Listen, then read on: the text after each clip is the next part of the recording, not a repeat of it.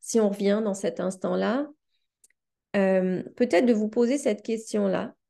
Est-ce que dans votre journée, aujourd'hui, ou alors dans les derniers jours, dans les dernières semaines, vous avez nommé cette phrase-là que j'ai nommée au début, j'ai pas le temps.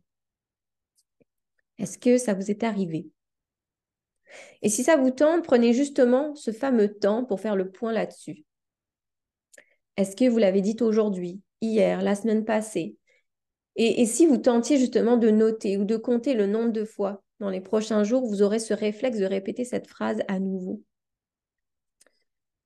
je pense que ça peut être intéressant de, s'observer dans cette dynamique face au temps.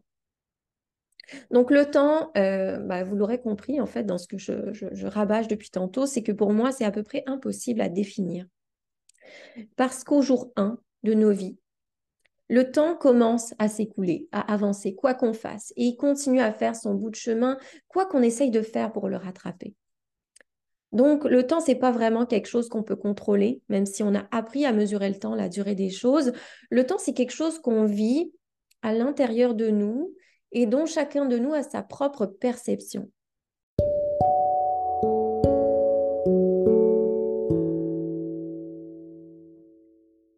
Mots clés de cet épisode-là, ben, je trouvais que dans un sens, même si ça peut être euh, perturbant de ne pas pouvoir définir ce concept-là. Mais justement, ça a aussi ce côté-là très rassurant parce que le simple fait de savoir que finalement, le temps, c'est relatif, c'est subjectif, bah, ça nous redonne, je trouve, un certain pouvoir, entre guillemets, sur notre capacité à appréhender le temps autrement.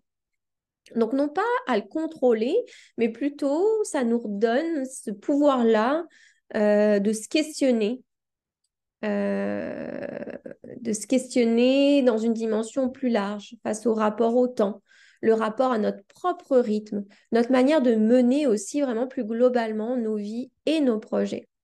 Et d'ailleurs, j'aime beaucoup euh, la citation de Nietzsche là-dessus qui nous dit Le temps ne perçoit pas les heures et les jours, mais seulement les moments.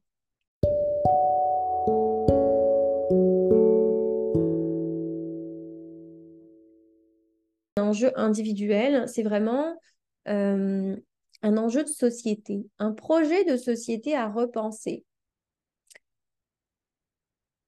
Et c'est pour ça que c'est d'autant plus important pour moi parce que dans cette perspective face au temps, dans ce rapport au temps, dans cette redéfinition du temps aussi peut-être, ben, il y a euh, quelque chose à aller puiser dans le ensemble. C'est quelque chose qui touche toutes les sphères de notre société parce que pour transformer notre rapport au temps, ben, il y a un rapport euh, justement peut-être aussi à l'économie, à la politique, un rapport euh, au travail à transformer.